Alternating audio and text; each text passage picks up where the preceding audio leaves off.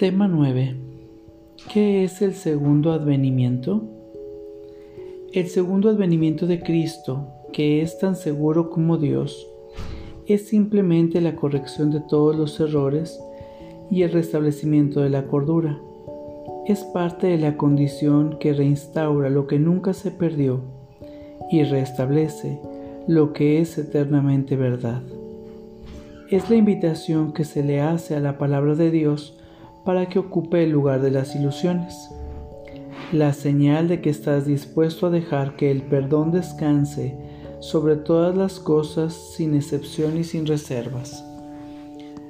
La naturaleza totalmente inclusiva del segundo advenimiento de Cristo es lo que le permite envolver al mundo mantenerte a salvo en su dulce llegada, la cual abarca a toda cosa viviente junto contigo.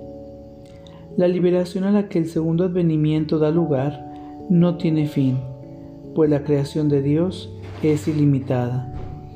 La luz del perdón ilumina el camino del segundo advenimiento, porque refulge sobre todas las cosas a la vez y cual una sola. Y así, por fin, se reconoce la unidad. El segundo advenimiento marca el fin de la enseñanza del Espíritu Santo allanando así el camino para el juicio final, en el que el aprendizaje termina con un último resumen que se extenderá más allá de sí mismo hasta llegar a Dios. En el segundo advenimiento, todas las mentes se ponen en manos de Cristo para serle restituidas al Espíritu en el nombre de la verdadera creación y de la voluntad de Dios. El segundo advenimiento es el único acontecimiento en el tiempo que el tiempo mismo no puede afectar, pues a todos los que vinieron a morir aquí, o aún han de venir, o a aquellos que están aquí ahora, se les libera igualmente de lo que hicieron. En esta igualdad se reinstaura a Cristo como una sola identidad, en la cual los hijos de Dios reconocen que todos ellos son uno solo, y Dios el Padre le sonríe a su Hijo su única creación y su única dicha.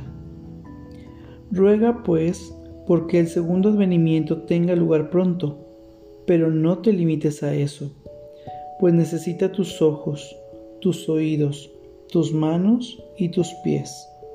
Necesita tu voz, pero sobre todo necesita tu buena voluntad.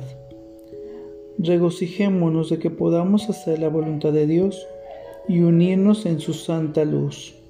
Pues mirad, el Hijo de Dios es uno solo en nosotros y podemos alcanzar el amor de nuestro Padre a través de Él. ¿Qué es el segundo advenimiento?